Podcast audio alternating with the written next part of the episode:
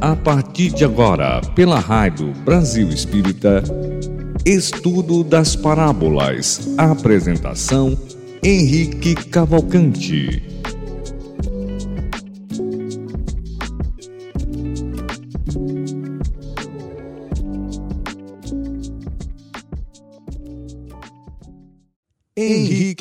Cavalcante. Boa noite, amigos. Daremos início mais uma vez o nosso estudo das parábolas. Hoje estudaremos a parábola do joio e do trigo. Hoje contamos com uma ilustríssima presença. A nossa amiga Neuza estará participando junto conosco para enriquecer o nosso conteúdo. Queria abrir o nosso espaço agora para a Neuza fazer a, as considerações iniciais. Boa noite, Henrique. É um prazer nós estarmos aqui com você e principalmente com esse estudo maravilhoso dessa parábola que é especialíssima, muito querida, muito gostosa da gente estudar, porque ela é uma parábola muito rica, tem muitos ensinamentos. Quero saudar também a todos os seus ouvintes, agradecer pela presença de todos e convidar para que permaneçam acompanhando o seu programa, porque é um estudo muito importante para todos nós. Então tá, vamos lá, vamos dar início com a leitura do texto do Evangelho, que está lá no Evangelho de Mateus, no capítulo 13, do 24 ao 30. Diz o texto: Propôs-lhes outra parábola. O reino dos céus é semelhante a um homem que semeou boa semente no seu campo. Enquanto todos dormiam, veio o seu inimigo e semeou o joio no meio do trigo e foi-se embora. Quando o trigo cresceu e começou a granar, apareceu também o joio. Os servos do proprietário foram procurá-lo e lhes disseram: Senhor, não semeaste boa semente no seu campo? Como então está cheio de joio? Ao que este respondeu: Um inimigo é que fez isso. Os servos perguntaram-lhe: Queres então que vamos arrancá-lo? Ele respondeu: Não. Para não acontecer que, ao arrancar o joio, com ele arranqueis também o trigo. Deixai-os crescer juntos até a colheita no até a colheita.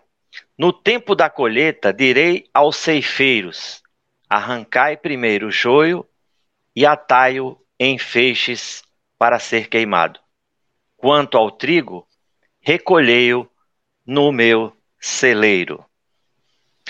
Então, nós temos aí o texto, vamos fazer a parte introdutória para que possamos passar um pouco da palavra para a nossa amiga Neuza.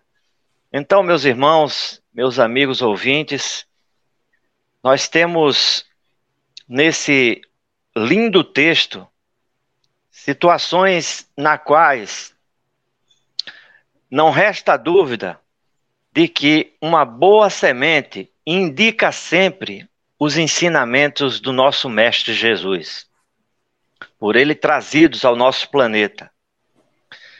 Já o campo, representado aqui por nós, a nossa humanidade.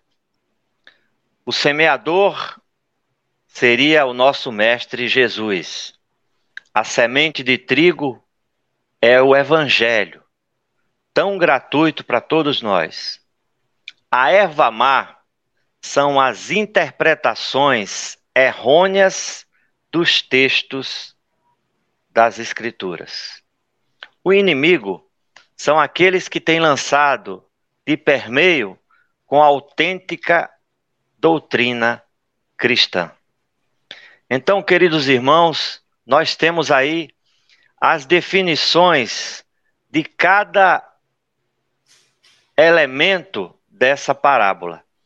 Então, Neuza, nós percebemos que Jesus, quando falava por parábolas, ele explicava de maneira minuciosa para todos aqueles que tinham talvez pouco entendimento.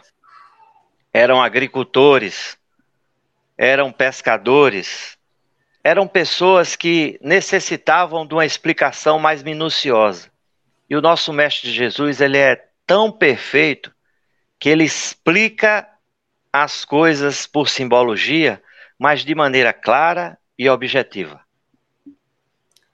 É, Henrique, Jesus sempre se utilizou desse método tão simples para poder ensinar aquelas criaturas, aqueles corações que estavam no início da sua caminhada evolutiva. Éramos nós que estávamos ali e que precisávamos ter entendimento dessas coisas.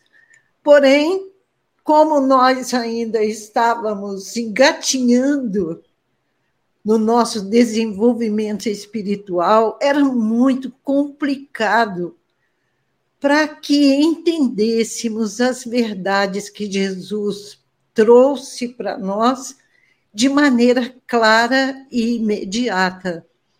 Então, ele se utilizava de recursos da terra, da, da, da natureza, assim, de uma maneira tão didática, tão especial, que não havia como não entender.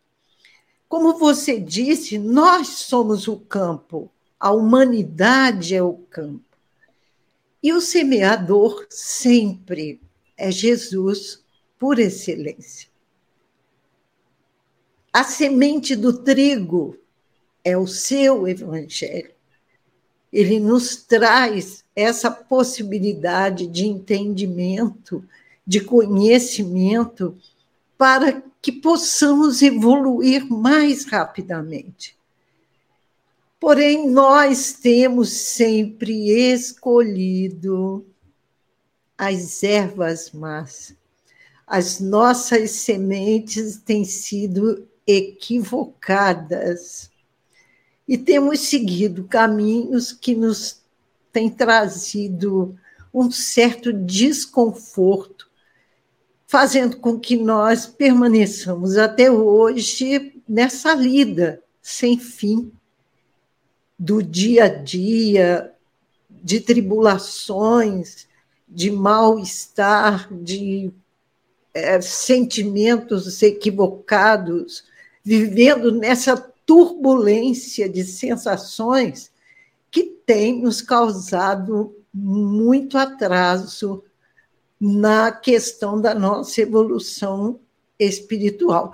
E esse crescimento do joio junto com o trigo representa essa luta que nós temos é, conhecimento dela desde que o mundo é mundo, que é a luta entre o bem e o mal. E é uma luta comum nos mundos de provas e expiações, como o nosso mundo é.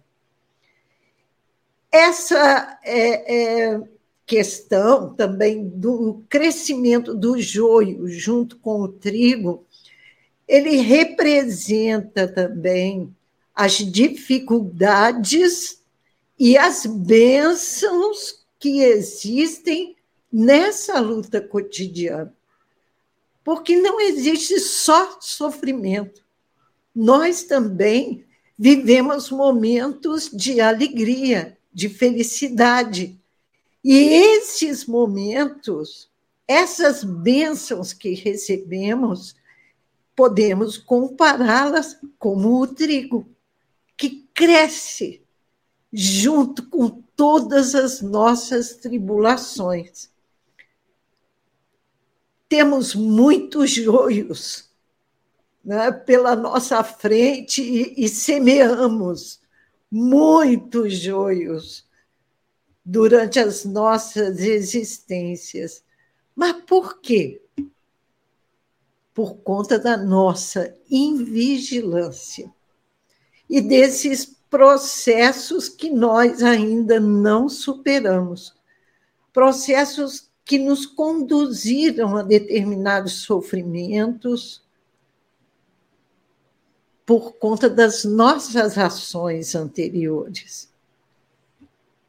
Se quiser continuar, é, é a sua palavra. É interessante, Neuza, que nós é, percebemos que é, tem um, um, textozinho de, de Caibar Schutel, que ele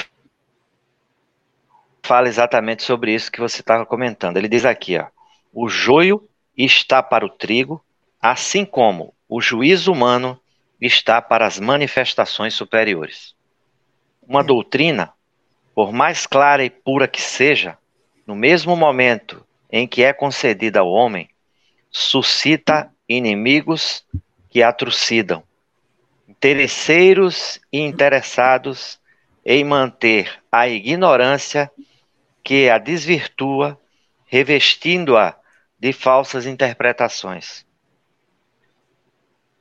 e desnaturando completamente sua essência puríssima. São como o joio que a mesquinha transforma, envenena e até mata o trigo. Então temos que ter bastante cuidado, porque a, a doutrina, o evangelho que nós estamos nos alimentando é puríssimo. Verdade. Então é algo dado pelo Mestre Jesus para que nós venhamos a cada dia nos alimentar.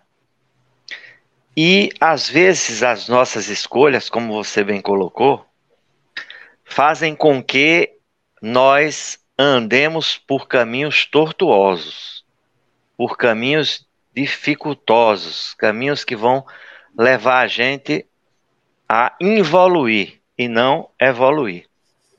Então nós entendemos o seguinte, que é natural que se revelamos alguma consciência da necessidade de semear o bem, devemos nos empenhar para que as sementes germinem e se transformem em alimentos espirituais que nutrem os indivíduos, a humanidade, representando aqui, representado aqui, né, pelo trigo. Então, é. essa simbologia de Jesus é perfeita, porque ele nos dá a oportunidade de se alimentar com o bem, com a boa semente. Mas muitas das vezes escolhemos nos alimentar como o filho pródigo. O filho pródigo tinha uma alimentação é, regular, uma alimentação boa, mas ele preferiu ir conhecer o mundo e, ao conhecer o mundo, ele passou maus bocados. Então, é, vivia com os porcos. Então, muitos hoje vivem com os porcos, onde pode viver na casa do Pai, que é o Mestre Jesus. Então, nós precisamos abraçar esse evangelho, abraçar é, essa oportunidade encarnatória que nos é dada para evoluirmos e não estacionarmos, né, Henrique?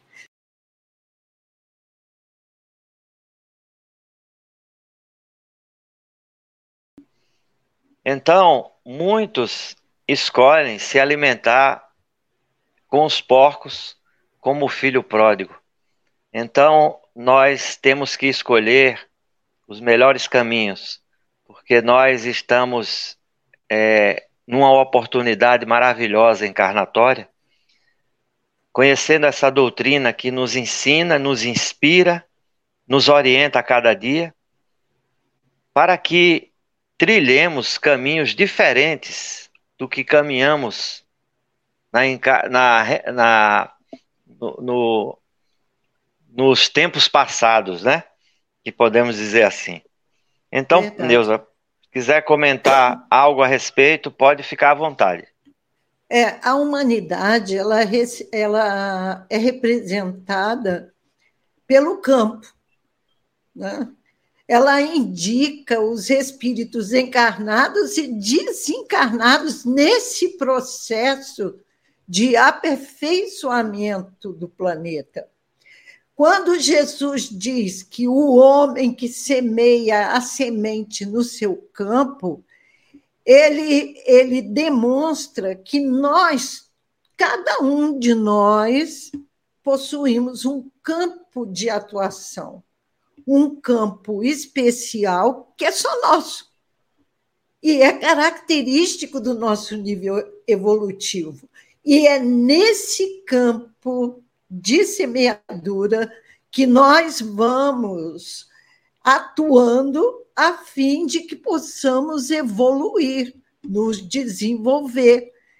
E essas experiências pelas quais passamos, elas são muito importantes, porque todas elas vão nos levar ao aprimoramento espiritual. À medida que nós evoluímos, nós vamos descobrindo a necessidade dessa seleção, dessa escolha de valores que está faltando no coração da humanidade. E nós devemos saber escolher, como você mesmo disse. Nós optamos por caminhos equivocados a todo instante. E sofremos as consequências dessas nossas escolhas. E sofreremos posteriormente por tudo o que escolhermos de maneira equivocada. Não tem jeito, não tem saída. À medida que nós vamos evoluindo, nós vamos descobrindo por nós mesmos a necessidade de selecionarmos as nossas sementes, os nossos valores e aplicá-los nesta neste campo. Né? A boa semente ela, ela representa a semeadura dos valores morais, intelectuais. O campo de semeadura de Jesus é o mundo todo. Todo o mundo, toda a humanidade semeia. Então, ele traz o seu evangelho e disseminou o seu evangelho para que todos nós pudéssemos ter acesso a ele, a fim de que possamos nos corrigir. O evangelho vem de Deus. Jesus veio entre nós a fim de exercitá-lo, de nos ensinar mostrar para nós que nós somos capazes de fazer o que ele fazia. Ele veio como professor, por isso era chamado acertadamente de mestre. Ele é o semeador, é aquele que distribui as melhores sementes, as sementes que irão nos proteger, que irão nos cuidar, e o que é que nós estamos fazendo com, com essa dádiva que recebemos? Nós, nós temos dormido, né, Henrique? Como continua a parábola explicando aí, nós temos dormido consecutivamente. E aí, depois que a gente dorme, os nossos inimigos vêm e semeiam o joio no meio do nosso trigo semeado. E quem são esses inimigos? Quem são, Henrique, esses inimigos? Explica aí para os nossos ouvintes. Todos é, o, nós o, o, que eu acho, o que eu acho nossos inimigos. É o que o que nós é, é, achamos muito interessante, Neus, é o seguinte: por um determinado momento, é, por ordem até divina, nós devemos conviver com a erva daninha, ou o joio. Sim. Porque estamos na humanidade, né? Sim. Mas o mais interessante, o que mais nós devemos bater na tecla é o seguinte: o reconhecimento do que é mal e do que é bem impulsiona a cada um de nós no nosso processo evolutivo, do nosso espírito, pois ele aprende a fazer escolhas assertivas pelo nosso uso correto do livre-arbítrio. Então nós temos que entender que nós temos a escolha. Nós aqui escolhemos o nosso caminho. Se para o lado do bem ou para o lado do mal. E o nosso discernimento espiritual, ou bom senso, surge e se desenvolve com o exercício incessante do livre-arbítrio. Que coisa interessante. Quer dizer, o nosso Deus, o nosso Pai maravilhoso, o que é que ele faz? Ele dá a, a, a cada um de nós na humanidade a oportunidade de escolha. Nós escolhemos o que é que nós queremos para a nossa vida. E muitos fazem escolhas erradas. Muitos preferem estar como o filho pródigo do lado de, dos porcos, entendeu? Quer dizer, esbanjam a, a, a, o, o, a, a, o, o monetário, a propriedade do pai, para viver a vida como ele achava que devia viver. Mas ele teve a oportunidade de escolher depois um caminho diferente do que ele estava. E isso é que é interessante. Que Jesus, quando ele, quando ele fala é, dessa parábola, o que é que ele diz? Ele diz: não, não tira o joio do meio do trigo, para dar oportunidade ao joio de se redimir, de se consertar, de se ajeitar, de, de seguir por um novo caminho. Porque essa oportunidade, na, nas escrituras, tem várias, é, vários elementos, várias pessoas, vários indivíduos que saíram de uma condição de, de, de joio e foram para uma condição de trigo, foram para uma condição diferente, escolheram, é, pensaram, raciocinaram e escolheram um caminho melhor. Então, Neus, é, é, é, uma coisa interessantíssima, porque ele dá a gente a, a, a opção. O que é que tu quer? Tu escolhe o quê? Tu escolhe o bem ou o mal. Então, nós é, somos privilegiados. Eu, a palavra é essa. Nós somos privilegiados, porque é, é, é, temos esses ensinos do Evangelho para que nos dizem o que é certo e o que é errado, e a escolha não pode ser outra. A escolha tem que ser a melhor, né? Tem que ser a boa da boa semente. É. Verdade, Henrique. Mas nem sempre fazemos essa escolha. Né? Nós ainda, ainda estamos equivocados. Nós não somos assim. Nós estamos, porque estamos a caminho do Pai, estamos crescendo, estamos evoluindo. E esse inimigo que está sempre ao nosso lado são realmente os nossos vícios, esses que nós guardamos no íntimo dos nossos corações as pessoas que não gostam de nós, que nos, que nos provocam. E nós temos aquelas reações inesperadas em determinados momentos. E daí nos desequilibramos e abraçamos essa sintonia, essa frequência ainda né, meio instável né? como a sua internet. E vivemos, né, Nel? Que, que, de vez em quando fica pipocando para baixo e para cima. E, e, vi, e, é e vivemos, assim. Neuza, num mundo, e vivemos num mundo de provas e expiações, né?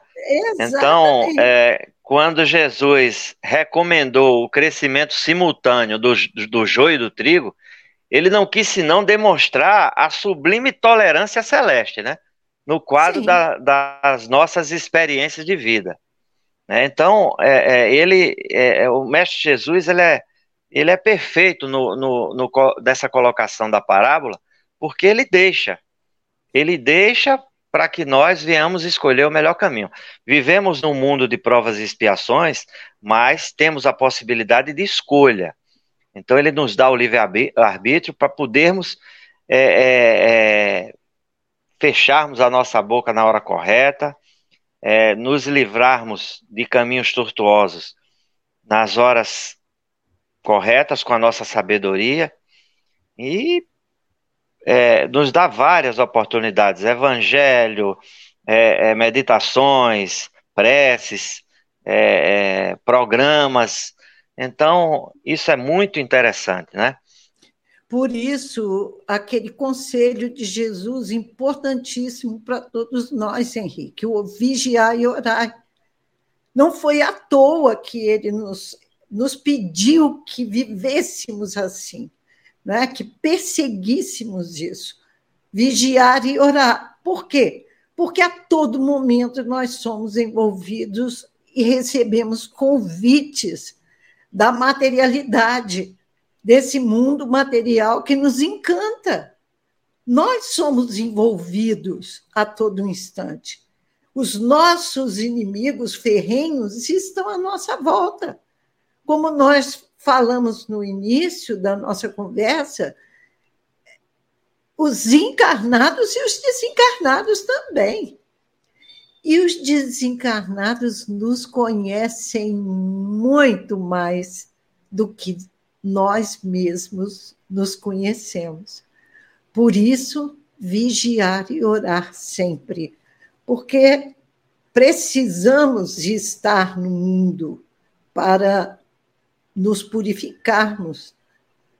Não, não tem hora, né? eles não marcam hora para chegar. Esses convites, essas insinuações, elas são representadas pelo a ação contrária do bem ao bem. Quando nós estivermos desatentos, quando estivermos dormindo, cochilando, aí a nossa semeadura será sempre equivocada. Equivocada. Tem, tem dois textos, Neuza, que me chamaram muita atenção nesse estudo. Um está lá no Fonte, de, Fonte Viva, é, que diz assim: O homem enxerga sempre através da visão interior, com as cores que usa por dentro, julga os aspectos de fora. Pelo que sente, examina os sentimentos alheios. Daí o imperativo de grande vigilância para com a nossa consciência, não se contamine pelo mal. Então, que, que coisa maravilhosa. Eu, eu, eu, eu fico, é. eu fico pensando lá atrás, quando Davi foi é, ser ungido rei de Israel. O profeta que foi ungir Davi, ele olhou os irmãos de Davi como sendo um daqueles. Sim. E tinha um que era formoso, era bonito, quer dizer, é exatamente o que o texto fala aqui, em Fonte Viva, e ele achava que era aquele. Mas Deus já tinha preparado Davi, e Davi era um pastor de ovelhas, Davi vivia no mato, Davi vivia cuidando e pastoreando de ovelhas. Então, é, é, ele teve que mudar a forma de enxergar a situação e o mundo, que muitas das vezes nós olhamos um mundo com os nossos olhos não espirituais, mas com os nossos olhos carnais, e através dessa visão carnal é onde nós quebramos muitas das vezes a cara, né? Uhum. Então, no outro texto, em Vinha de Luz, Emmanuel, perfeito, diz assim: o mestre nunca subtrai as oportunidades de crescimento e santificação do homem. E neste sentido, o próprio mal, oriundos das paixões menos dignas, é pacientemente examinado por seu infinito amor, sem ser destruído de pronto, que é no caso do joio e do trigo. Importa considerar, portanto, que o joio não cresce por relaxamento do lavrador divino, mas sim porque o otimismo do celeste semeador nunca perde a esperança na vitória final do bem. Que coisa maravilhosa, né? Emmanuel sempre Emmanuel, né? Ah, é, então, é, fantástico. É, é, é, é então, é, é, é, é, perfeito, é perfeito no que no, no, quando ele diz que é, semeador nunca perde a esperança na vitória final do bem. Então, nós nunca devemos perder a esperança, não só é, naqueles que vivem no, no, nosso lado, no nosso próximo, é, porque o Mestre Jesus nunca perdeu a esperança nele. Então, Exatamente. eu, na verdade, Neus, eu estou encerrando por aqui.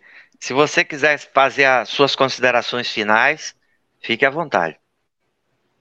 Sim, é só lembrar, é, Henrique, que na natureza nada dá saltos, né? Tudo aquilo que nós semearmos vai germinar, vai crescer e vai frutificar. O mesmo acontece com o bem e o mal. Tudo aquilo então, que prestemos mais atenção e possamos entender essa assertiva de Jesus para que possamos fazer melhor as nossas escolhas.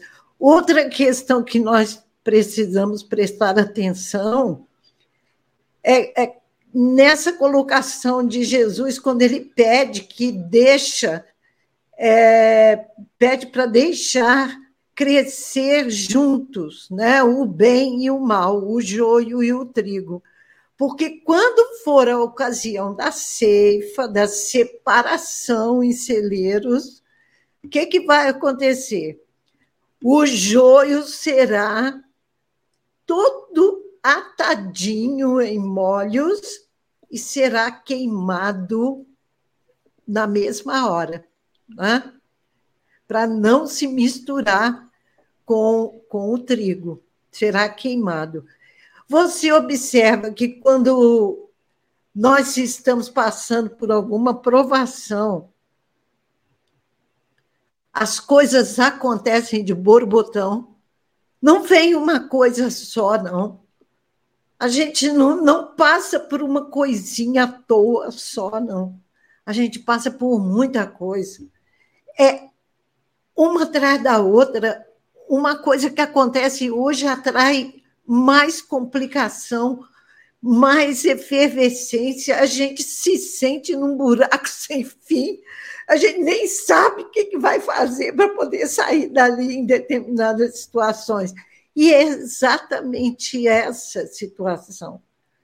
Nós, quando expurgamos, nós expurgamos tudo de uma vez junta tudo e, e bota fogo, que é para a gente poder se libertar e se libertar de maneira consciente de que nós estamos no caminho certo.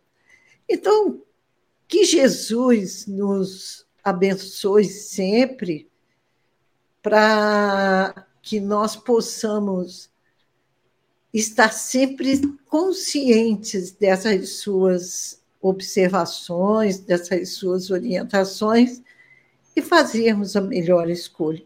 Eu quero agradecer de coração essa oportunidade que você nos deu, né, com esse convite tão carinhoso para que eu pudesse participar com você hoje.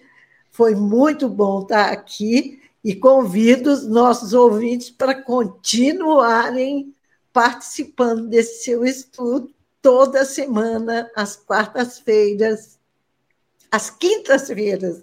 Estou me confundindo com o Mãos Amigas também, que é quarta-feira, 21 e 30. às quintas-feiras, 21 e 15, né, Henrique? O seu programa, né? Exatamente, Neuza. E eu quero encerrar com uma coisa maravilhosa que está lá no Salmo 23, que diz assim: ó, O Senhor é o meu pastor e nada me faltará. Então nós temos do Mestre Jesus todas as os requisitos, todas as possibilidades de fazer o certo. O que nós pedirmos à espiritualidade, ela irá nos conceder. Não o que nós desejamos, mas o que nós precisamos. precisamos. Muita paz, muita luz e agradeço de coração, Deus, a sua participação. Ah, quando precisar, é só me convidar. Eu estarei aqui com você. Um beijo no coração de todos, Henrique. Aquele abraço bem apertado. Saúde e paz, meu irmão. Até a próxima.